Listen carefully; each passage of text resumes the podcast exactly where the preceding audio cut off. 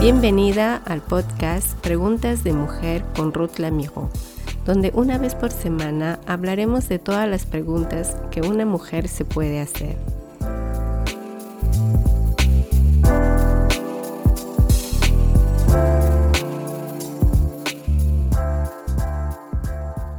Estoy muy feliz que una vez más me estés acompañando a este último episodio sobre lo que es la gestión del dinero. Llegamos al fin de esta serie sobre la gestión del dinero y hoy te hablaré sobre el ahorro. ¿Qué es un ahorro concretamente? Los ahorros son la parte de los ingresos que no se consume. Se lo tiene guardado y a menudo se lo posiciona de tal manera que pueda resultar beneficioso más adelante. Podemos recurrir a él para financiar gastos imprevistos, por ejemplo, en el caso de un accidente en la vida que requiere gastos imprevistos o por el contrario, gastos previstos y útiles para el futuro, como la renovación de un coche o los estudios de nuestros hijos. Por lo tanto, tiene una dimensión de precauciones y la previsión es parte de una buena gestión de activos. A un nivel más global, el ahorro juega un papel importante en la economía, ya que se utiliza para financiar inversiones de empresas estatales, gasto útil para el futuro de la comunidad. ¿Y qué nos dice la Biblia al respecto? Pues veamos el punto de vista bíblico. El manejo responsable de los bienes y su productividad a veces implica ahorros, y la Biblia no lo desalienta en realidad. Sin embargo, advierte contra los ahorros y el acaparamiento excesivo de cosas. En Proverbios capítulo 11, versículo 24, tenemos un texto que nos dice precisamente sobre eso. Quien da generosamente se vuelve aún más rico el otro que ahorra en exceso solo se vuelve más pobre. Por tanto, es el ahorro excesivo que conduce a la acumulación lo que presenta un peligro en la persona. Y es del lado de la motivación para ahorrar que debemos hacernos preguntas. ¿Le muestra la codicia del ahorrador o una preocupación desmesurada por el futuro? En cualquier caso, ya no se trata de una gestión cuidadosa de la propiedad y priva al ahorrador de libertad. Es en este sentido que Jesús lo cuestiona al querer ahorrar. ¿Para qué y por qué queremos ahorrar? Entonces nos dice, más bien, acumulen para sí tesoros en el cielo, donde ni la polilla ni el óxido carcomen, ni los ladrones se meten a robar, porque donde esté tu tesoro, allí estará también tu corazón. Y eso lo vemos en Mateo capítulo 6, versículo del 20 al 21.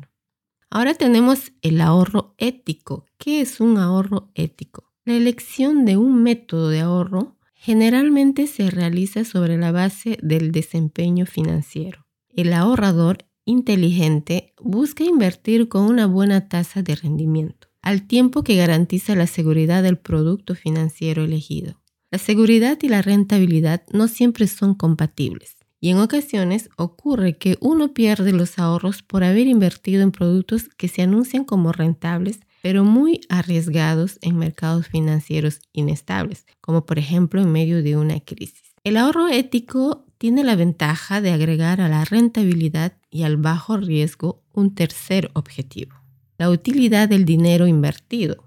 Además, este último criterio es el fundamento. De hecho, en el ahorro ético, el rendimiento suele ser más modesto y el riesgo no siempre está ausente. Por ejemplo, el microcrédito es una forma de ahorro ético. Es una forma de invertir dinero prestando a quienes lo necesitan. Los beneficiarios en general a menudo son agricultores, pobres o artesanos de los países en Sudamérica y África. Piden prestado pequeñas cantidades que invertirán para generar ingresos. Adquieren una herramienta, materias primas o ganado que no podrían haber hecho sin ayuda externa, ya que sus limitados recursos se utilizan principalmente para sobrevivir. Tal método responde bien a la invitación bíblica de prestarle al necesitado sin ser estrangulado por las tasas de interés que pueden conducir a una mayor vulnerabilidad. Por el contrario, contribuye a una marcha hacia la autonomía de las personas más vulnerables. En Proverbios capítulo 21, el versículo 20, vemos este texto que nos dice, en casa del sabio abundan las riquezas y el perfume también, pero el necio todo lo despilfarra. Pues dime algo, ¿te consideras necio o sabia en la gestión de tus ahorros? Si uno se desea la bendición de Dios para nuestras finanzas, debemos aprender a ahorrar e invertir para el futuro. La Biblia tiene mucho que decir sobre la inversión en finanzas. Te diré algo, que lo importante no es cuánto ahorras, sino con qué frecuencia lo haces, que es lo que importa más. Vemos entonces que en Proverbios capítulo 21, versículo 20, que lo acabamos de leer, que es una especie de prueba de coeficiente intelectual que la Biblia nos hace, en, en, realidad que Dios nos hace pasar. Pues veamos si somos inteligentes o no en esta frase que te diré. Un sabio lo deja a un lado su dinero para el futuro, pero un tonto o un necio gasta todo lo que tiene.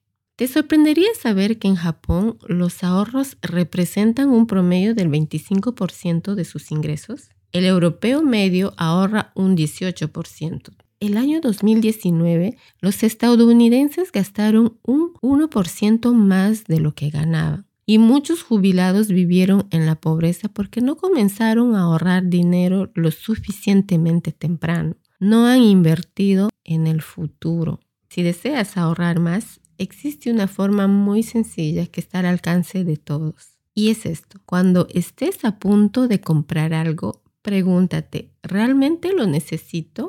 Y respóndete honestamente. Por ejemplo, ¿realmente necesito comprarme un coche? ¿Realmente necesito comprarme un nuevo reloj? ¿Realmente necesito comprarme una moto? Pero ¿es realmente una necesidad para mí? O simplemente que me encantaría tener otro, pero ¿realmente lo necesito? Aquí hay un principio financiero fundamental. Cuando gastas tu dinero, te pierdes este dinero. Pero cuando lo pones en una cuenta de ahorros, trabaja para ti. El problema con la mayoría de nosotros, de los latinos mayormente, que no tienen este hábito, esta costumbre o esta cultura de ahorrar su dinero, es que trabajamos por nuestro dinero en lugar de dejar que trabaje el dinero para nosotros. Si sigues el consejo de Dios, puedes vivir libre de deudas y ser bendecido aún más. La Biblia enseña que el dinero que llega fácilmente desaparece rápidamente, pero que el dinero que conseguimos con mucho esfuerzo aumenta gradualmente. Y eso lo vemos en Proverbios capítulo 3, versículo 11. Le vuelvo a leer. El dinero mal habido pronto se acaba. Quien ahorra poco a poco se enriquece. Que ya hemos visto anteriormente los ejemplos de gastos innecesarios que a veces pueden ser en nuestro cotidiano. Muchos piensan, no es necesario ahorrar. De todas maneras, yo no podré ahorrar mucho porque no tengo mucho dinero. Esto es un error que muchas personas creen y piensan. Se lo han grabado tanto en la cabeza que el ahorro no es mío. Pero la Biblia te dice que sí. Ya lo acabamos de leer en Proverbios capítulo 13, versículo 11. Así que si vuelves a poder escuchar el podcast, escucharás los versículos que te he mencionado. Como dije anteriormente, lo importante no es cuánto ahorras, sino con qué frecuencia lo ahorras. Tus ahorros se irán acumulando poco a poco si tú gastas tu dinero en cosas que no son necesarias ni urgentes. Para concluir, te quiero dejar un consejo a que lo medites constantemente. Aprenda a ahorrar tu dinero y pídale a Dios sabiduría para administrar sus finanzas. Lo digo sus finanzas porque lo que tenemos, todo viene de Dios y a Él le pertenece. Si lo pensamos de esta manera, pues actuaremos de una manera muy sabia que viene de Dios y así poder afrontar cualquier situación de emergencias que se te pudiera presentar en el futuro. Lo más importante es que tengas en cuenta que cuando ahorras, este dinero está haciendo que trabaje para ti. En realidad, si tú lo pones en práctica, Dios te va a ayudar y tú verás que en el uso de tu dinero va a cambiar muchas cosas y lo harás de una manera muy sabia. Y Dios se alegrará por ti de verte que serás una persona completamente rica gastando menos tu dinero en cosas que no son necesarias. Que Dios te bendiga y nos vemos en el próximo episodio.